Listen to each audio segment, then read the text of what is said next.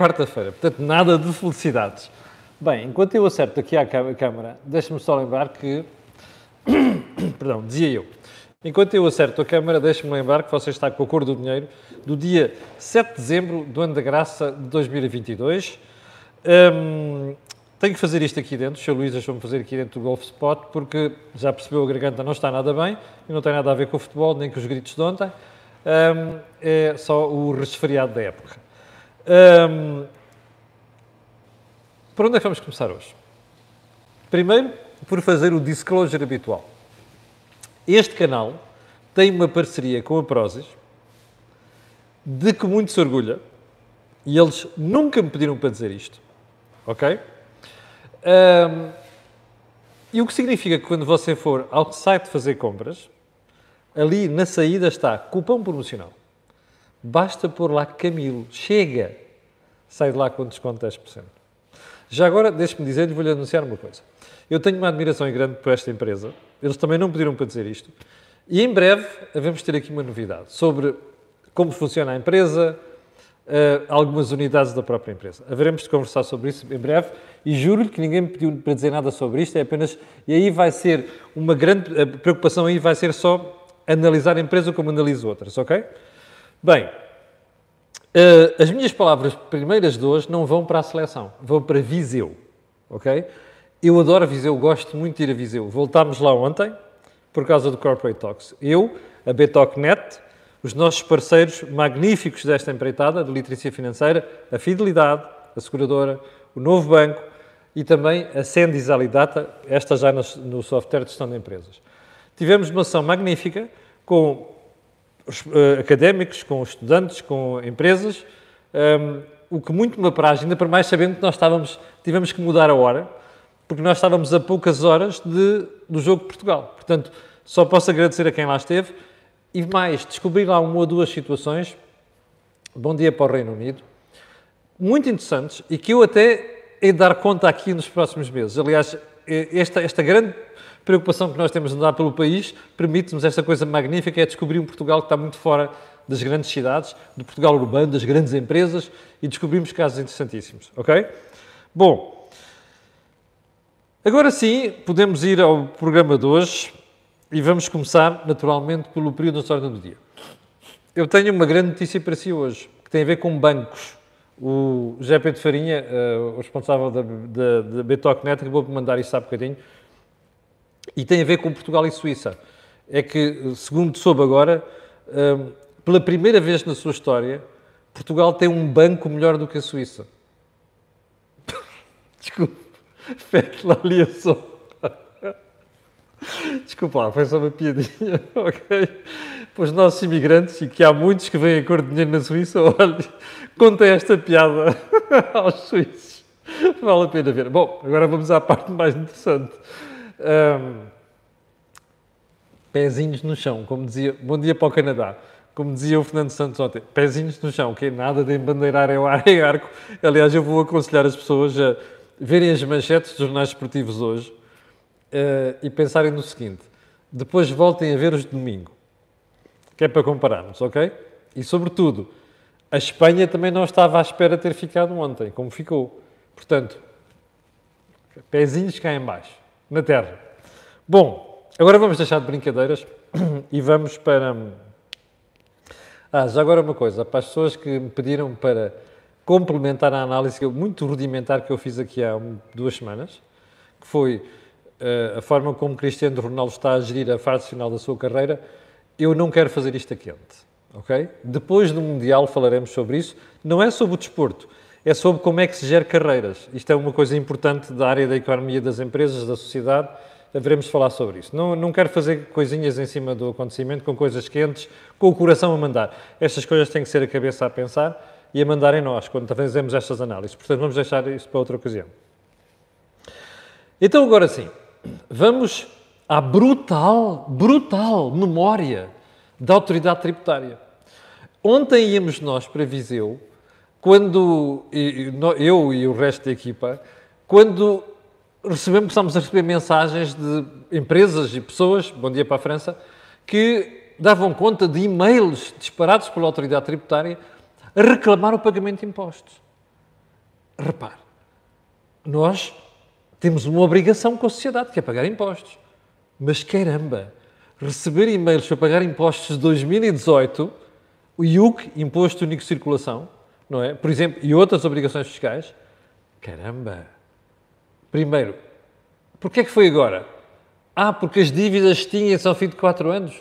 Foi um glitch do sistema informático da autoridade tributária? Foi um hacker? Who the hell knows?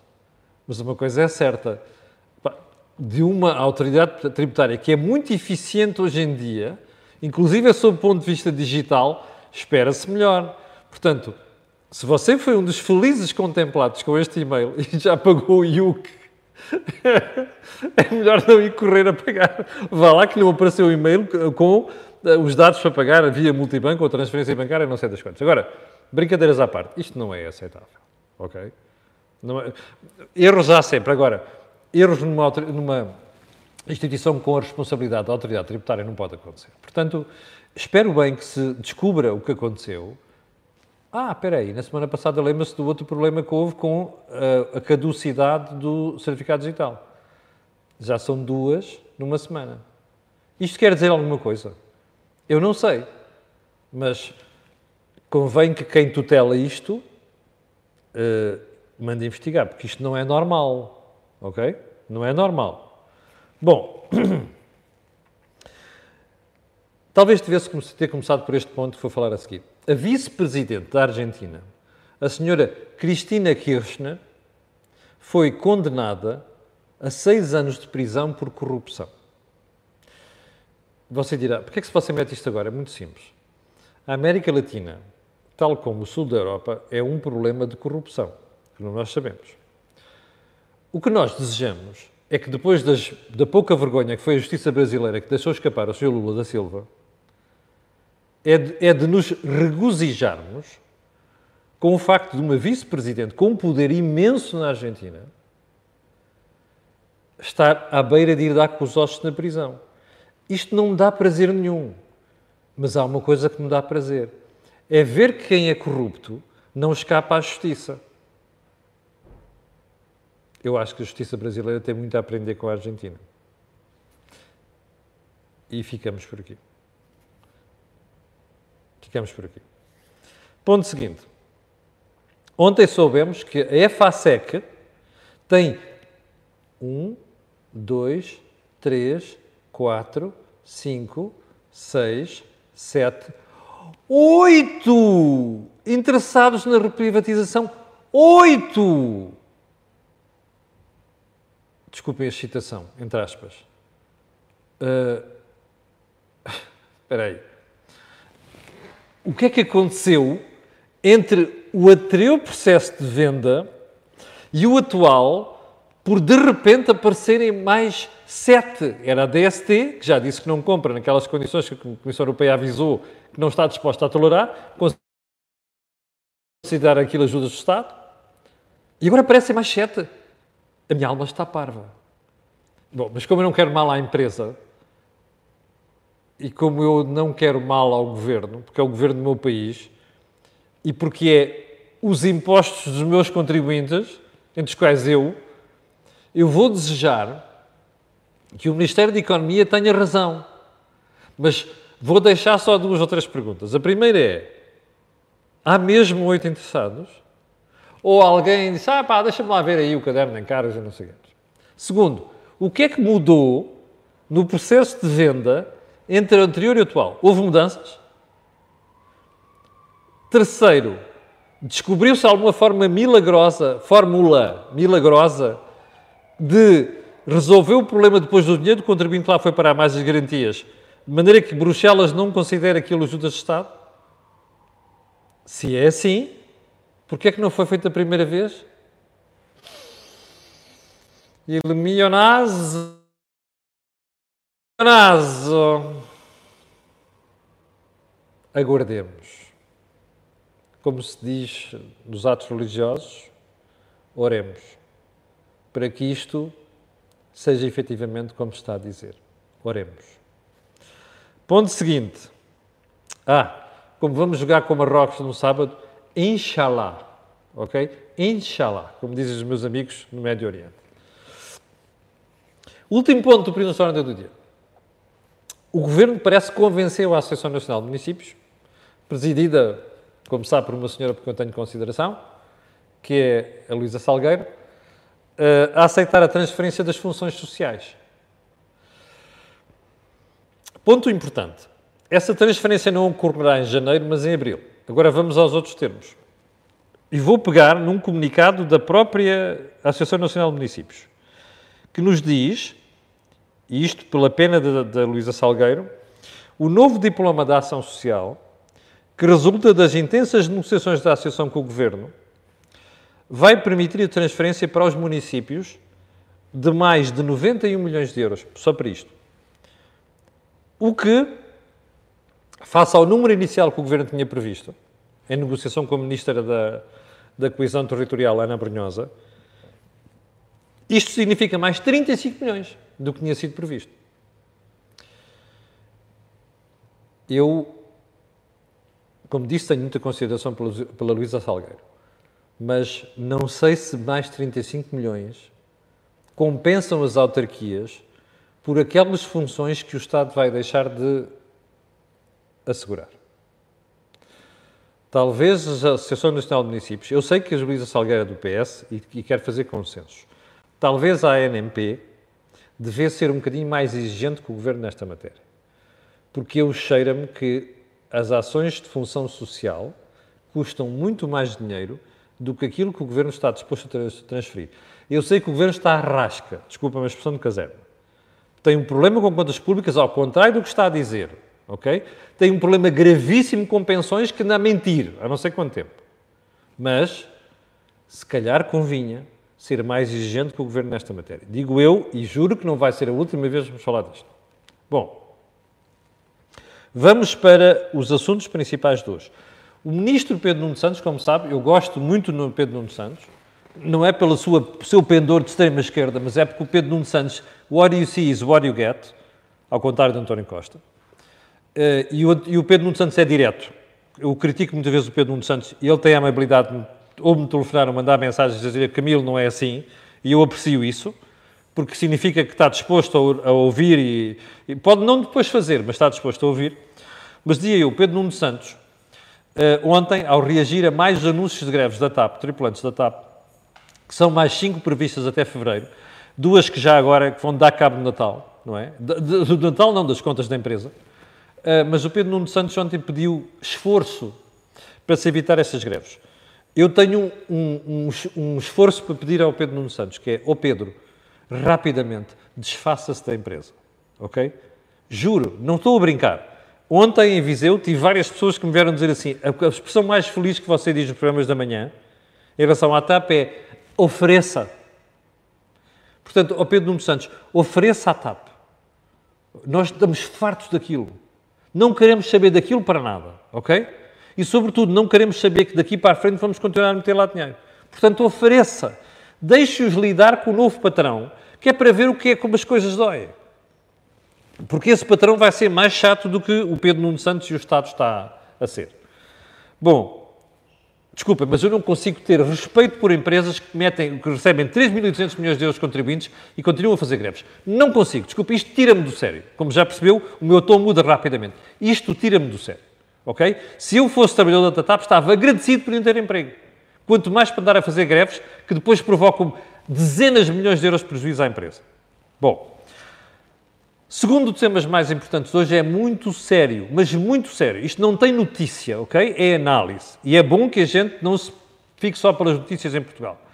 E juro-lhe que alguns, e vamos analisar isto como deve ser, porque alguns dos temas, se resvalarem para amanhã, que é feriado e vai haver uh, a cor do dinheiro, um, haveremos tratá-los. Tem a ver com desemprego jovem. Já agora, antes de irmos ao desemprego jovem, quero só lembrar que hoje, entre as 10h30 e as 11 eu e a Dina Raimundo, que é a CEO da Twinkle, vamos fazer um, um, um pé de meia sobre taxas de juro, mas agora está sentado. Está a ver o coro de gente que está a dizer vá correr para taxas fixas. Não vá. Não vá. Ok? Como estão a ficar as coisas, não vá. Mas espere pelo programa entre as 10 e meia e as 11. Hoje também, porque é uma barrigada de programas aqui no, no, no canal Acordo do Dinheiro, às 12 horas, eu, o Jorge Marrão e o Joaquim Aguiar, vamos fazer o think tank desta semana, que resvalou de ontem. Bom, vamos então ao segundo tema mais importante hoje, desemprego jovem. Um estudo da Fundação José Neves, repare, não é do Governo, não é do PSD, não é do Chega, não é do CDS, não é da Iniciativa Liberal, é um estudo da Fundação José Neves. Diz que o desemprego jovem é duas vezes e meia superior ao desemprego geral. Ouviu bem? É duas vezes e meia superior. Pior. Ah, já sei o que é que vão dizer desse lado, sobretudo as alminhas socialistas e de extrema esquerda. É pá, o Camilo, que injustiça, pá! Você está a recuperar de uma Covid, pá! Não é uma pandemia, como se diz lá em cima. Errado. Isto dura desde 2015. Quem é que entrou para o governo em 2015? Vó lá. Ai, não está aqui a fotografia. Mas tem uma cara. António Costa. Não é? Primeiro ponto. Segundo ponto. Durante a pandemia, sim, o desemprego jovem subiu.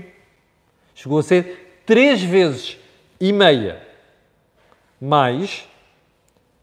Good morning, California. Três vezes e meia mais do que o desemprego geral. Pergunta: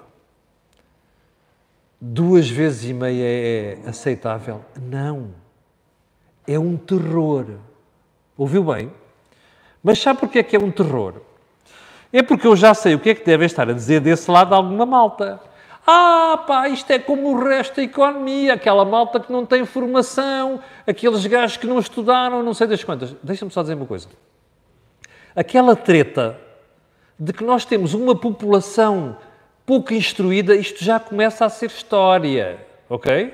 Se você for ver os últimos números da formação em Portugal, ensino uh, secundário e universitário, já não estamos na cauda da Europa. Ah, não estamos como os antigos países do leste, não, que a educação era uma, preocupação fundamental. A Alemanha, a França, a própria Itália, a Itália, hum, a, a, própria Espanha, hum, mas pronto, são melhores do que nós.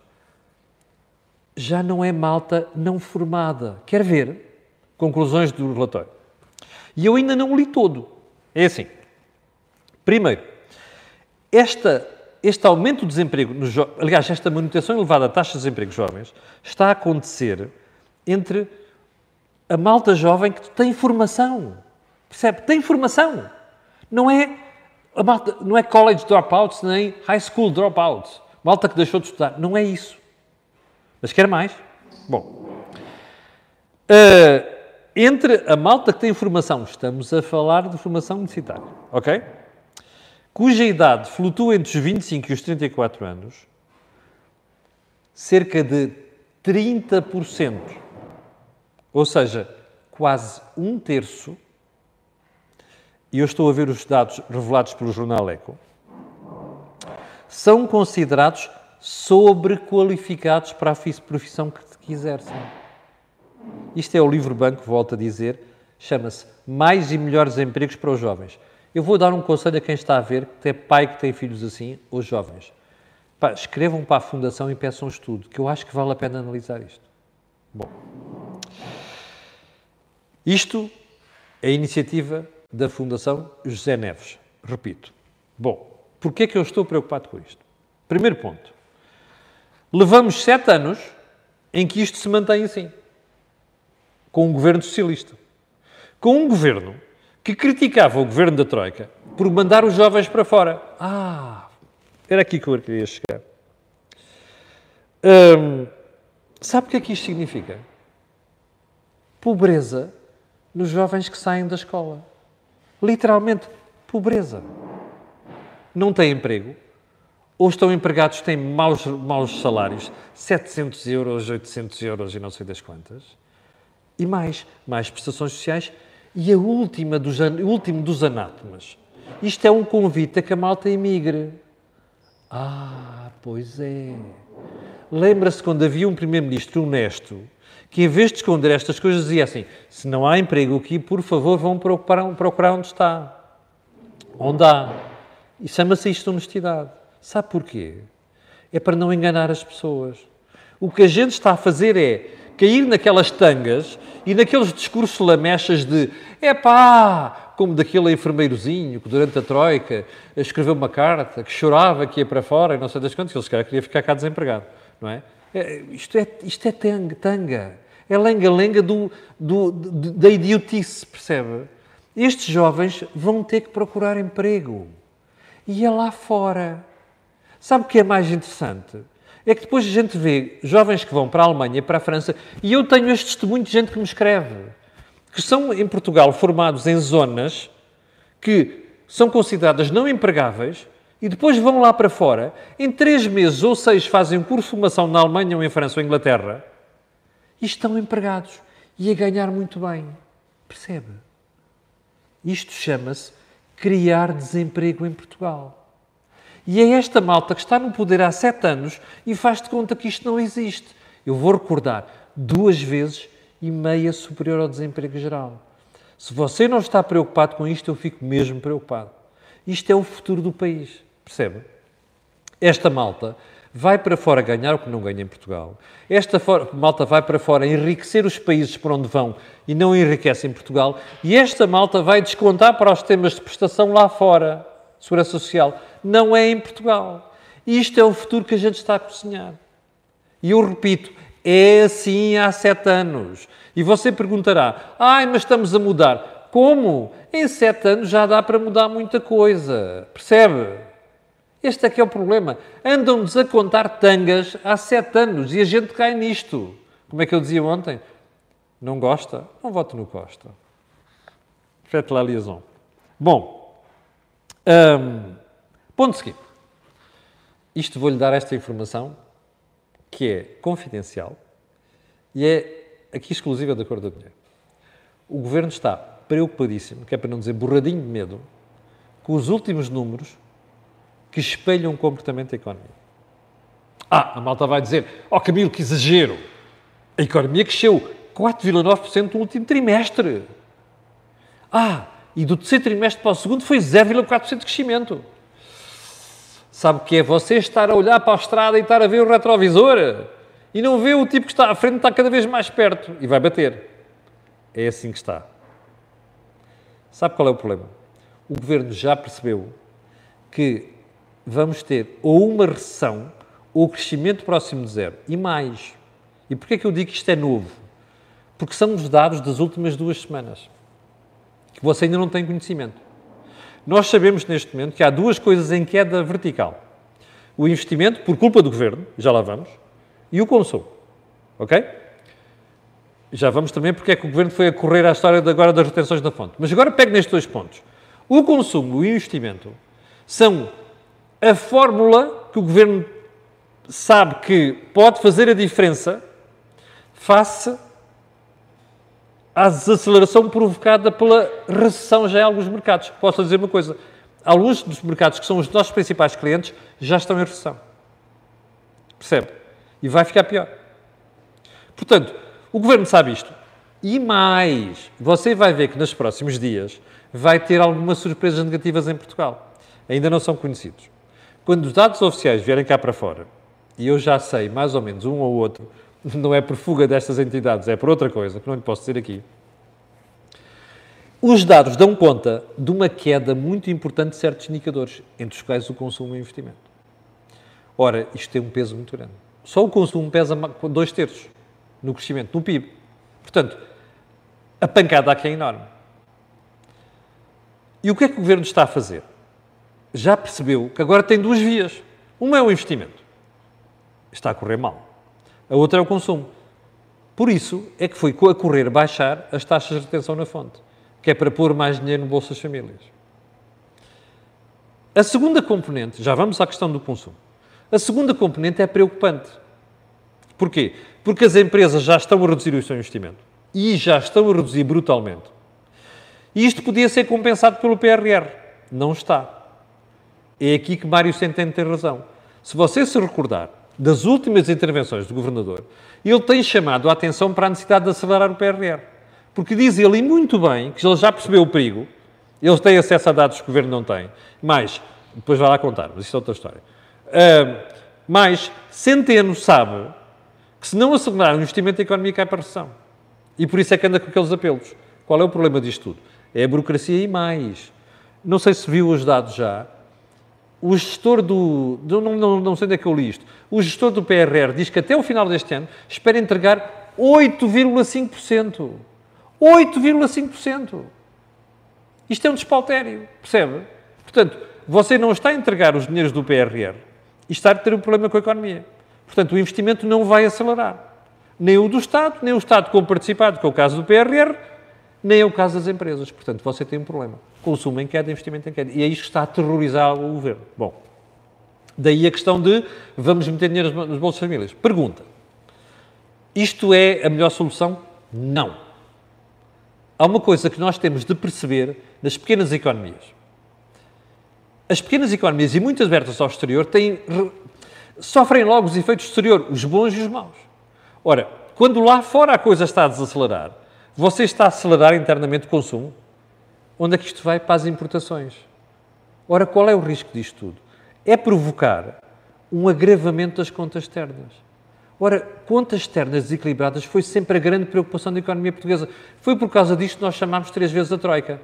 Vai acontecer agora? Não porque já temos uma União Europeia que anda em cima de nós e mais posso dizer que a segunda razão de preocupações do Governo nesta matéria tem a ver com a Comissão Europeia. Porque a Comissão Europeia está muito atenta a Portugal, anda a fazer avisos ao Governo por trás das portas e não chega cá fora, ao contrário do tonto lá espanhol, que deixa sair tudo cá para fora. Aqui as coisas não saem e havemos de contar umas novidades sobre isto aqui há uns tempos. Mas dizia eu, Bruxelas está em cima de nós, está muito preocupado com as contas públicas e está preocupado com as contas externas. Portanto, há de estar sempre em cima de nós para fazer isto. Bom, e agora a questão é: isto tem riscos? Pois tem. A primeira é agravar contas externas. Mas aqui o governo conta com a fé. Sabe qual é a fé? É há provavelmente a recessão naqueles países vai ser curta e não vai ser muito profunda. Isto é fé. E você dirá: a fé funciona? Eu digo: às vezes funciona. É uma questão de sorte. Eu sei que António Costa nasceu com o rabo virado para a Lua, como já se viu nos últimos sete anos, mas um dia a Lua vira as costas ao rabo. Não é? Um dia vai acontecer. E agora a pergunta seguinte é muito simples. Então, e depois não vamos ter que fazer correções sérias? Vamos. Sabe qual é a diferença? É que nessa altura António Costa já se pirou para outro sítio qualquer. Capixa? E com este capixa, chegamos ao final do programa de hoje. Não se esqueça, amanhã, dia 8 de dezembro, temos a cor do dinheiro, às 8 da manhã. Hoje, às 10h30, um quarto para as 11, temos pé de meia. Atenção, não corra para taxas fixas, ok? Atenção, às 12 horas, think tank, é uma barrigada hoje. Viva Portugal! Obrigado, com licença e até amanhã às 8. Tenham um santo dia.